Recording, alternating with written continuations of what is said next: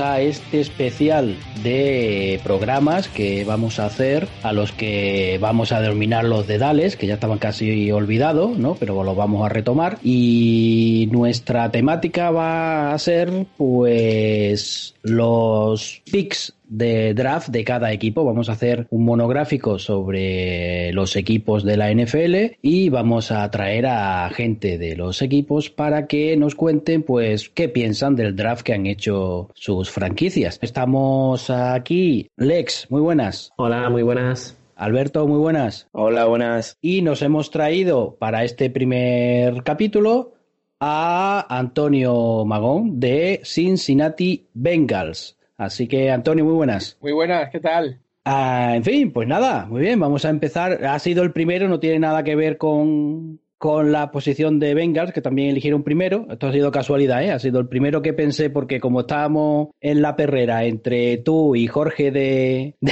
de, Cleveland, es lo que más, lo primero que pensé para hacer esto, ¿eh? No tiene nada que ver con la posición del draft. Ah, no, pero tampoco pasa nada, ¿eh? O sea, que aquí vamos los primeros, vamos, vamos rompiendo el hielo y qué mejor para empezar que con el número uno. Exactamente. Y bueno, vamos a empezar así, ¿no? Con el número uno, pues tu equipo eligió a Joe Burrow. ¿Qué tal? Que casi que no había otra opción, ¿no?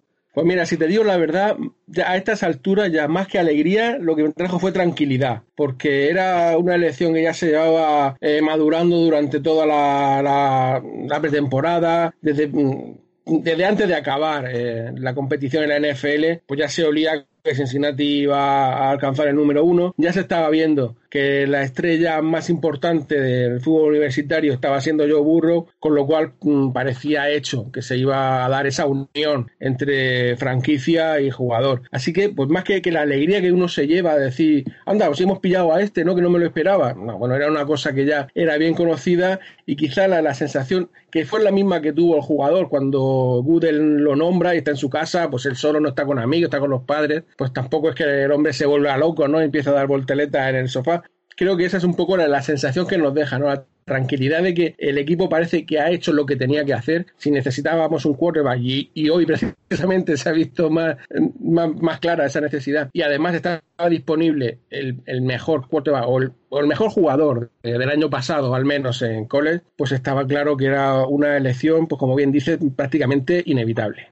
Alberto, eh, fíjate tú que nos han fastidiado ya hoy, ¿no? La, una de las preguntas que, que tenías tú ahí guardadita, ¿no? Sí, sí, sí. La, verdad es que nos ha, bueno, la noticia de última hora que yo creo que, que de la que todos eh, seremos conscientes, eh, que habremos visto por ahí, que, que bueno, pues que los Bengals se cortaban a, a Andy Dalton y bueno, era una de las preguntas, como bien decías Enrique, que le íbamos a hacer al, al amigo Antonio, eh, de si había que apostar ya al 100% por, por Joe Barrow o si había que dejarle que, que, bueno, pues un poco que Andy Dalton también pues estuviese en la guerra para que Joe Barrow pues no tuviese nada hecho, pero vemos que la confianza es, es, es total en Joe Barrow, ¿no, Antonio?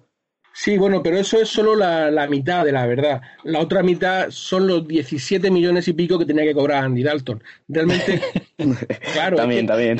Ese precio no es para un quarterback suplente han intentado traspasarlo durante la agencia libre, no han encontrado eh, nadie que le quisiera. Durante el draft también se intentó si se puede ver que si alguien lo quería para poder colocarlo, tampoco se ha podido, pues entonces ya no quedaba más remedio que cortarle. También mm, por varias razones, ¿no? Eh, estamos hablando de la parte económica. Ahora vendrán los, los contratos de los novatos y para hacer eh, hueco en el espacio salarial, pues efectivamente esos 17 millones que, que libera Andy Dalton, pues va a venir muy bien. Pero luego también está eh, el tema de eh, darle los galones ya yo burro. Cuando tú seleccionas a, a un quarterback con el número uno es para que juegue ya. Ese es, es muy difícil contener el ansia de, la afición y creo que hasta incluso sería contraproducente, ¿no? Porque si lo dejas en el banquillo, a la mínima que el titular, llámese Dalton, llámese quien sea, tuviese una, a la, primera intercepción ya iban a empezar a silbar y a pedir a, la estrella que todo el mundo quiere. Así que me parece la, opción correcta, decir, bueno, eh, Dalton ya es pasado, muchas gracias por todo lo que has hecho hasta ahora, pero a partir de, de 2020 este es el equipo de Burro, él eh, que tiene los galones es no sé si será capitán, igual hay un poco precipitado, ¿no? Hacerle capitán como novato. Pero lo que sí está claro de cara a, todo el mundo, jugadores, afición, prensa, etcétera, es que este es el equipo de Joe Burro. Sí, sí, sí, coincido totalmente. Y bueno, comentabas antes que eh, el pick de Joe Barrow, más que alegría o alguna cosa, era sobre todo lo que transmitía, era pues un poco como, como de tranquilidad, como de serenidad en, en la franquicia por tener a alguien en el que confiar. Pero yo lo que te quería preguntar es un poco el cómo es el, el hype de Joe Barrow. Es decir, eh, como tú bien nos acabas de comentar, hay confianza total en él. Eh, obviamente, si no, sería, pues como bien decías, contraproducente. Además, parece que será, si no el líder, uno de los líderes del equipo, eh, tendrá que manejar un equipo que ahora mismo viene de, de, un año, pues obviamente que le ha dejado en el, en el pick número uno del draft con lo que ello conlleva y tratando de ahora pues eh, hacerlo lo mejor posible. Y es algo que siendo, siendo un rookie no, no creo que sea nada fácil, pero sobre todo a nivel de, de los aficionados, un poco de, de lo que se vive a, nivel de redes sociales, un poco de dentro de todo, todo lo relacionado con los Bengals, eh, quería saber eso, con lo que te decía, cómo es el, cómo es el hype de Joe Barro, es decir, se le nota que puede ser una futura estrella que llegue lejos, em, se nota que, que, tiene carácter de líder equipo, como es un poco en general todo. Bueno, pues eh, el, el, hype que te puedas imaginar, multiplícalo por 100. Es, no hay forma de describirlo. Todos los aficionados, la verdad, están muy ilusionados con él porque eh, se da también la circunstancia de que es un jugador que ha crecido en el estado de Ohio. Entonces, eh, bueno, que ha vivido en su juventud allí, en, en el instituto y en, college empezó jugando en la Universidad de Ohio State. Entonces, para lo que es el aficionado local de Cincinnati, el, el, el que sea no solamente el mejor jugador de esta promoción, sino que además pues, pues sea uno de los suyos, ¿no? Un chico que ha crecido allí, que, que, que conoce la zona, que eh, la casa de los padres está un par de horas en coche de, del estadio de los Bengals. Eso, mm, desde luego, está generando una ilusión tremenda entre el aficionado. Sobre todo, nada más que hay que ver la última campaña que ha hecho en college, ¿no? Los números que, que ha desarrollado son brutales. Quiero decir que cualquiera se puede enamorar de, de las perspectivas que, que trae este, este, jugador que ha sido campeón de la liga universitaria, que se ha llevado el trofeo Heisman y que ha batido todos los récords habidos y por haber. Desde luego la emoción está mmm, disparada. Es también la, primera vez en mucho tiempo que mmm, realmente el aficionado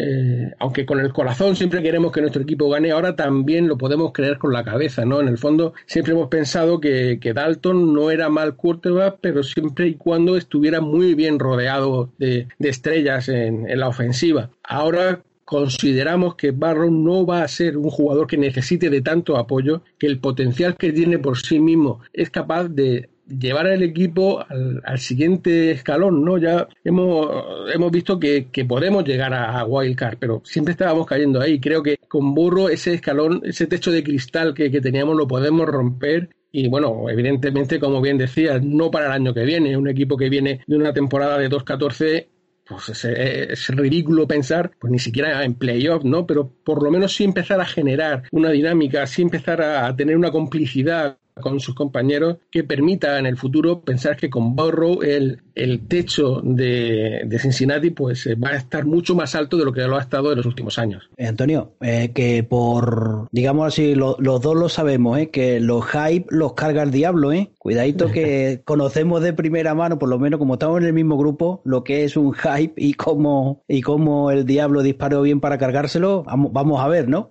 sí, por supuesto, Enrique, tiene muchísimo peligro porque disparar las expectativas por encima de la realidad, pues puede llevarnos a, caernos un batacazo del que sea todavía más difícil de levantarse. No deja de ser un novato. Entonces, eh, cualquier novato que entra en la liga, pues le va a costar adaptarse. No, nadie en su sano juicio debería pensar en Cincinnati como un candidato a todo. Lo único que, pues efectivamente, desde la dirección como los entrenadores pues sean conscientes también de en qué punto está el equipo. El equipo se está formando, el año pasado cambiamos de, de entrenador, este va a ser el segundo, con lo cual eh, todavía está en formación, está un poco haciendo limpieza de la era de Marvin Lewis y Zach Taylor creando un poco su, su, dinámica de equipo, ¿no? Sus esquemas, tanto ofensivos como defensivos, y eso va a llevar un tiempo. Yo también estoy contigo, creo que va a ser muy importante gestionar ese exceso de entusiasmo que podamos tener. Sí, yo además también coincido, como decía Enrique, como bien comentabas también, que también es verdad que al final siempre, vale, es un rookie, pero al final estar, el haber sido drafteado en el primer pick de la primera ronda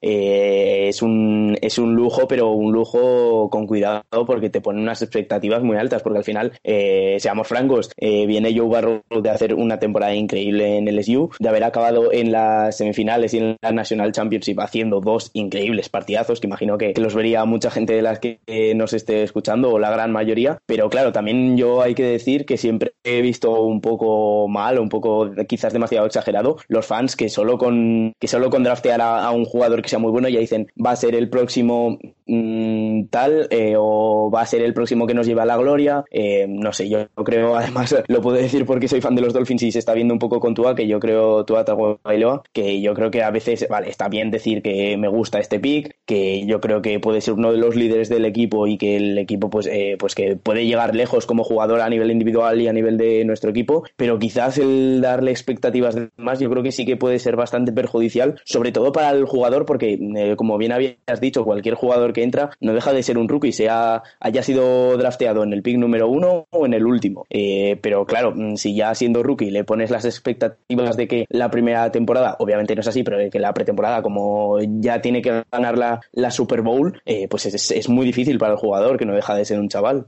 Sí, obviamente. Eh, como dices, tiene, eh, son tantos los cambios que, se producen porque no tiene eh, nada que ver el juego colegial al juego profesional, ¿no? El nivel de velocidad, de presión, de, de, impacto, ¿no? La, contundencia de, las defensas.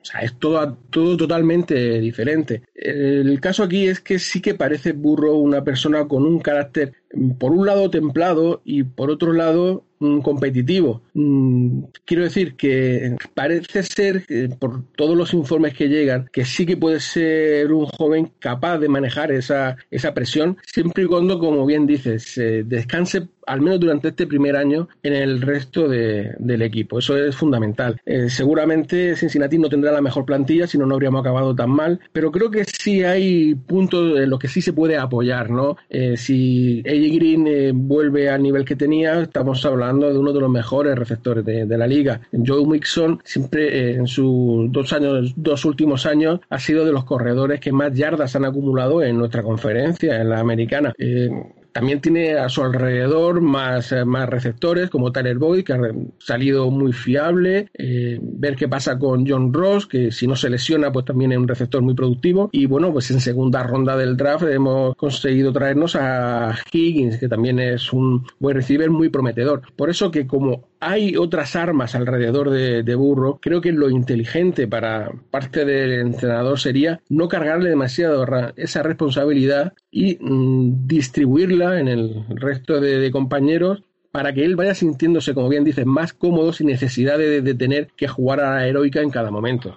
Bueno, pues ya que lo comentas, efectivamente pasamos al, al pick número 2. Elegisteis al mejor pasador y bueno, pues habéis cogido en la segunda ronda a uno de los buenos o de los mejores receptores, ¿no? Eh, T. Higgins, que ya lo sufrió en su carne en la final y que ahora pues va a poder disfrutar de, de sus pases. Sí, bueno, es curioso que las dos primeras selecciones sean dos jugadores que vengan de jugar la última final universitaria y que al equipo de Bengals vengan dos jugadores cuya mascota en sus universidades sean también los Tigres, ¿no? Los, LSU Tiger y los Clemson Tigers. O sea que eh, se, se, junta una curiosa coincidencia ahí. Y en cuanto a la necesidad de un receptor, yo sinceramente llevaba eh, todo el periodo pre-draft escuchando que eh, a los entrenadores, a la directiva de Cincinnati estaba encantada con la posibilidad de draftear en, segunda ronda un receptor. Llevo todo el tiempo diciendo que eso era una cortina de humo, que no me lo terminaba de creer, pues zasca. basta que uno piense una cosa para que al final se produzca. No es que lo vea mal, obviamente, es, es un receptor que, que puede aportar mucho al equipo. Es un, no iba a decir un clon de de A.G. Green, pero sí que en cierto modo se le asemeja bastante, ¿no? Eh, tanto en el físico como en esas recepciones imposibles que no saben muy bien cómo se termina haciendo con el balón. Eh, no tiene su velocidad, a lo mejor tampoco tiene su capacidad de desmarque, pero sí que está eh, la elección orientada a pensar que AJ Green, bueno, de momento este año va a jugar bajo la etiqueta de franquicia. No se sabe si va a poder conseguir Cincinnati por prolongarle el contrato por más años. Ya tiene 30, o sea que mucho, mucho no le queda. Viene de, dos lesiones que le han restado bastante tiempo de juego. Eh, con lo cual, eh, creo que hay que ver un poco mm, bajo esa perspectiva, ¿no? No tanto el decir, bueno, vamos a generar un ataque brutal y que el que nos gane que tenga que hacer 80 puntos porque nosotros vamos a hacer 70. Yo creo que más bien va por la idea de eh, pensar en, en 2021, empezar en el futuro y en renovar eh, esos jugadores que durante la época de Dalton nos han llevado varias veces a playoffs, pues bueno, pues ya va siendo hora de que, de que se cambie un poco esa dinámica. Otro dato curioso es que Burro va a llevar el número 9 como Carlson Palmer y Higgins va a llevar el 85 como el de Chad Johnson. Quiero decir que esa conexión del 9 al 85 que teníamos con Palmer y 85 pues se puede repetir también ahora con Burro y con Higgins. Está muy rebuscado eso, ¿eh? No sé si lo habrán hecho aposta, pero está bastante rebuscado. Sí, bueno, ya sabes que el marketing es un valor que cada vez más eh, se está utilizando en toda la franquicia. Bueno, eh, y bueno, yo siguiendo un poco con los picks, Antonio, te quería comentar también, bueno, vamos a seguir en, la tercera ronda en el pick número 65 total, eh, drafteasteis a Logan Wilson, el linebacker de Wyoming, y en la cuarta ronda, en el pick número 107 en total, a Akim Davis Gaither, también linebacker de App State. Eh, en este caso, pues como vemos, eh, dos linebackers más el que luego draftearíais en la última ronda, en el pick 215, Marcus Bailey, linebacker de Purdue, son tres picks que dejan obviamente eh, clara las necesidades que teníais de, de, draftear linebackers y un poco pues de, cubrir esa necesidad. Pero está totalmente cubiertas esas necesidades, está ya el bueno un poco la posición del linebacker cubierta y bien garantizada o crees que todavía se podría mejorar bastante? Quiero decir, obviamente casi siempre se puede mejorar, pero ¿crees que realmente se podría mejorar mucho o que ahora mismo está bien? Bueno, como bien dices, obviamente todas las posiciones siempre son susceptibles de mejora, pero es que en el puesto de linebacker en esa unidad teníamos un agujero enorme, o sea, no teníamos a nadie, a nadie, a nadie, a nadie de nivel. Eh, el jugador más, importante, el que llevaba la pegatina verde que transmitía las órdenes de, desde la banda, Vigil, pues eh, ahora mismo está jugando por un, contrato de, no sé, no, creo que no llega a dos millones en, en Charger con eso te, quiero decir hasta qué punto era mm, nefasta la unidad de linebackers que teníamos. Por eso se ha reforzado tanto en el draft. Eh, teníamos dos necesidades claras, línea ofensiva y linebacker. Mm, las dos no podíamos mm, solucionar en un solo draft. Han decidido eh, empezar por la de linebacker. Y efectivamente, en tercera ronda, Wilson, que es un jugador que podría encajar perfectamente en la posición central, en el middle linebacker, donde también hemos fichado en la agencia libre a Vines, un eh, linebacker también ya con 30 años que ha jugado en varios equipos. Y en la cuarta ronda, este David Gator, un jugador que, bueno, pues para mí mm, cayó demasiado. Yo era uno de los que tenía previstos que saliese en segunda, a principios de tercera, y no sé si había rumores de que estaba lesionado, y al final le pudimos coger en cuarta, a ver cómo resulta. Este va a ir para, para el exterior, haciendo pareja en el extremo con Pratt, que fue el linebacker que escogimos el año pasado. Con lo cual, la defensa en la unidad de linebackers ahora mismo está completa. ¿Que se pueda añadir calidad? Pues obviamente sí, habrá que ver cómo salen, porque como bien dices, hemos drafteado tres jugadores. Eh, la lotería del draft nos, nos, dice que no todo lo que drafteas aciertas, habrá fallos y habrá éxitos. Con lo cual, eh, no, nadie puede decir que el año que viene no tengamos otra vez que, insistir en reforzar la, unidad de linebackers, pero no da la impresión que sea este año. Además, eh, también se está rumoreando mucho por Cincinnati la posibilidad de, cambiar la formación defensiva. En los últimos tiempos, con Marvin Lewis, Marvin Lewis era un gurú defensivo de una defensa 4-3. Eh, durante años hemos mantenido esa formación base probablemente de, con la llegada del nuevo entrenador se quiera variar un poco esa formación, no tanto, no hacerla tan rígida de cuatro jugadores en la línea, pero sí poder alternar eh, con tres jugadores solo, con cuatro linebackers, eh, un poco adaptarnos al fútbol moderno, ¿no? En el que tú tienes que variar tu defensiva porque si no cualquier va del equipo contrario te va a destrozar. En ese sentido mm, se entiende también que quieran poblar mucho la, unidad de linebackers con unas características que hasta el momento no, no tenían, que es sobre todo la velocidad. Queremos quiere añadir el corredor defensivo mucha más velocidad a, la unidad y de ahí que pues haya preferido conseguido, por ejemplo, a David Gator, que es un, linebacker con quizá más pinta de, safety que de linebacker clásico, para buscar eh, esa electricidad que, de la que carecía la, defensa de Cincinnati. Bueno, y un poco mm, siguiendo con los picks de vuestro draft, ¿no? También habéis seguido en la quinta ronda reforzando con el defensive end, con Kalin Karim, y luego en la sexta teníais al offensive tackle, a Hakim Adenji. No sé qué, qué crees que pueden aportar al equipo y si crees que tienen posibilidades de que de cara a la próxima temporada puedan demostrar su valía de cara a la NFL y hacerse con un sitio en el equipo. Bueno, de momento van a aportar rotación, que en una quinta y una sexta ronda tampoco puedes aspirar a mucho más. El, jugador de, Notre Dame, todavía me tengo que aprenderme los nombres. Sí, Karim, ¿no? Karim, sí, pues este jugador, eh, su fuerte es la, detener la carrera. El año pasado Cincinnati fue el equipo que peor defendió la, la, carrera. Y estamos en una división en la que, si no Baltimore, por lo menos también Cleveland no puede destrozar corriendo con, las cuadrillas de, corredores que tienen y, con su estilo de juego. Entonces sí que era importante reforzar ese factor, ¿no? La defensa contra la carrera. Ahí es donde creo que encajaría Karim. Es un jugador que, bueno, por, por sus características no es es un gran pass rusher, pero sin embargo eh, es muy difícil mover del sitio. Aguanta muy bien su, su gap, su espacio y puede ayudar bastante eh, defendiendo la carrera. Del mismo modo, también se podría entrenar para convertirlo en un defensive end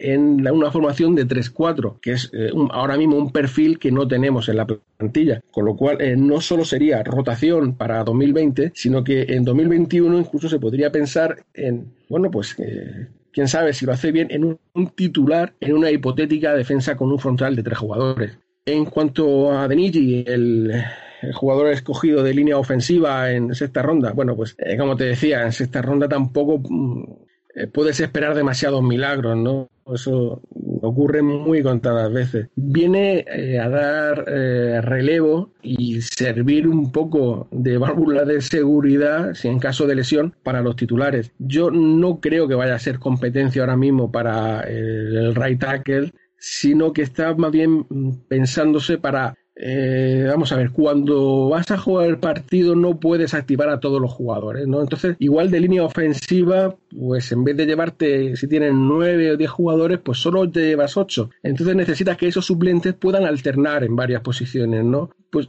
esta es eh, el, sitio donde encajaría a Denigi, ¿no? Es un jugador que en Coles pues ha jugado en varias posiciones dentro de la línea ofensiva y bueno, pues puede servir en una emergencia como tackle, pero sobre todo también eh, puede ser una competencia a la alineación titular en el puesto de GAR. Creo que ese sería el papel de, de este jugador, ¿no? Y bueno, un poco viendo las selecciones que habéis hecho del draft, ¿no? En lo que puede interesar también es cómo crees que está de cubierta la posición de tight end para, para la próxima temporada, porque si no recuerdo mal, el más veterano en el equipo es Uzoma de tight end y habéis perdido a Tyler Eifert en esta agencia libre y no sé si esperas que pueda haber algún movimiento de cara a aumentar la calidad en esta posición o, o cómo, o cómo crees que podrá desenvolverse en esta nueva temporada?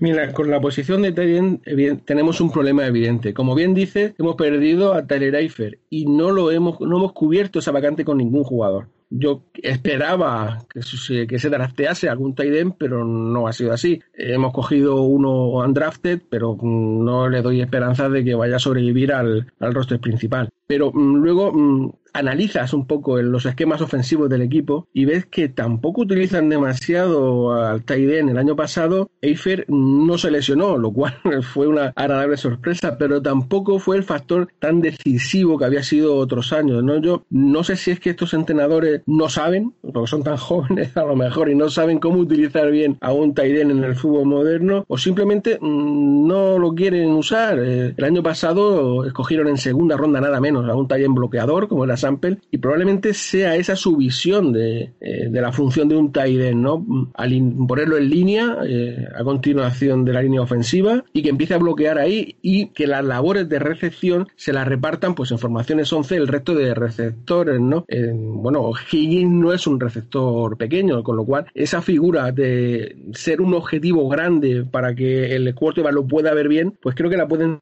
desempeñar otros jugadores en, el equipo, ¿no? Hablaba de Higgins, pero también eh, del año pasado hizo muy buena temporada. No hemos reforzado lo suficiente la posición de Tayen, pero no creo que haya sido un error de, la, de, los entrenadores, sino que a conciencia no consideran la de Tayen una posición tan importante como para invertir un, pick alto en él o fichar a un agente libre que pueda suponer una diferencia con respecto a lo que tenemos. Bueno, teníamos también, no sé si lo has comentado antes, del el pick de séptima ronda, otro linebacker, a Marcus Bailey, que tiene nombre de, licor. Así que hoy estoy, hoy estoy dando unos aportes futboleros que me van a encontrar. sí, sí, dan gusto, dan gusto. sí, bueno, eh, este, está bien que, que tengan un, un apellido característico así es más fácil recordarlos, ¿no? Por ejemplo, en los otros jugadores, pues uno se llama Akim, Khalid, eh, Hakim. Eh, bueno, pues también el tres nombres curiosos, apellidos compuestos, eso pues siempre ayuda un poco a, a recordarlo y a fijarnos en ellos. Este del que habla Bailey es un un jugador que el año pasado se lo perdió por lesión y es su segunda lesión importante. Ya se ha operado las dos rodillas por los ligamentos y de no haber sido por estas lesiones hubiese salido mucho antes. Incluso el año pasado, si se hubiera declarado elegible, probablemente hubiera salido en una ronda más alta. Es una elección de riesgo porque cuando coges a alguien lesionado, pues eh, el temor es que se vuelva a reproducir esa lesión. Pero en fin, en séptima ronda, pues eh, puedes permitir eh, cierta clase de riesgos. Otra vez, vuelve a, evidenciar el enorme hueco que teníamos en la posición de, linebacker. Recordemos que estos jugadores, pues aparte de jugar en defensa, muchos de ellos también doblan en equipos especiales, con lo cual eh, es muy importante tener una buena cantidad de, jugadores en esta posición porque eh, a lo largo de, de la temporada se hace muy larga y las lesiones pues atacan a todos. Antonio, ya para, para, ir cerrando, ¿cómo ves, visto que ha drafteado el, eh, tu equipo y cómo han drafteado los demás la división, la FC Norte? Bueno, la veo muy fuerte, la verdad. Siempre ha sido una división fuerte. Quizás en los últimos años ha estado un poco más flojita, pero de nuevo vuelve a recuperar esa, esa ferocidad que siempre la ha caracterizado, ¿no? Para mí, Baltimore no solo es el candidato a llevarse la división, es el candidato número uno a la conferencia. El juego que, que desarrolló el año pasado fue prácticamente imparable. Necesitó un gran partido Tennessee para mm, cortocircuitar los, los cables y eliminarle. Creo que este año Baltimore vuelve a ser el gran favorito Cleveland, mm, quizá por lo que comentábamos al principio de no saber manejar bien esas expectativas, no tuvo el año que se esperaba, pero ojito, no ha perdido ninguna de sus estrellas. Ahí sigue Del Beckham, ahí sigue Chav, ahí sigue Han, ahí sigue sobre todo Mayfield, y bueno, y le han traído más, piezas, se ha reforzado la, línea ofensiva, que era uno de, los problemas que, que padeció el año pasado, se han traído también piezas para la defensiva, con lo cual para mí este año Cleveland es mejor que el año pasado y el año pasado ya se le consideraba como un serio candidato a, ganar la división. Y bueno, pues nos quedaría Pittsburgh. Bajo mi punto de vista, quizá eh, el equipo en este momento un poquito más, más flojo, pero estoy hablando de un equipo que si el la novedad de este año de clasificar siete equipos para playoff se hubiese aplicado el año anterior, hubiese entrado en playoff. Fue el séptimo equipo de la conferencia. O sea que, que sin Ben Roethlisberger es capaz de hacer eso, cuidadín cuando vuelva otra vez Big Ben con lo que puede hacer, ¿no?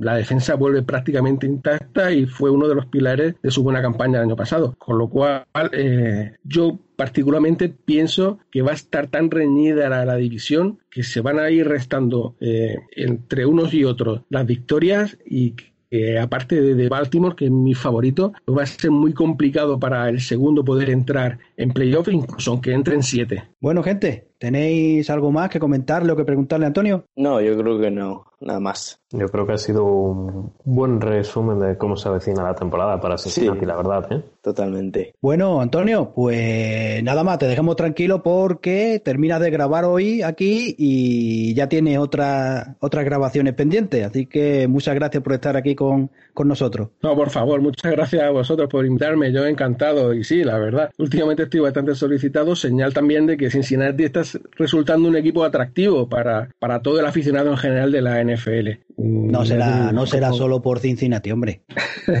bueno, pues eh, muchas gracias. Soy muy amable, de verdad, y siempre que, que necesitéis cualquier cosa, aquí me tenéis para lo que haga falta. Uy, apuntado, no sabe lo que has dicho.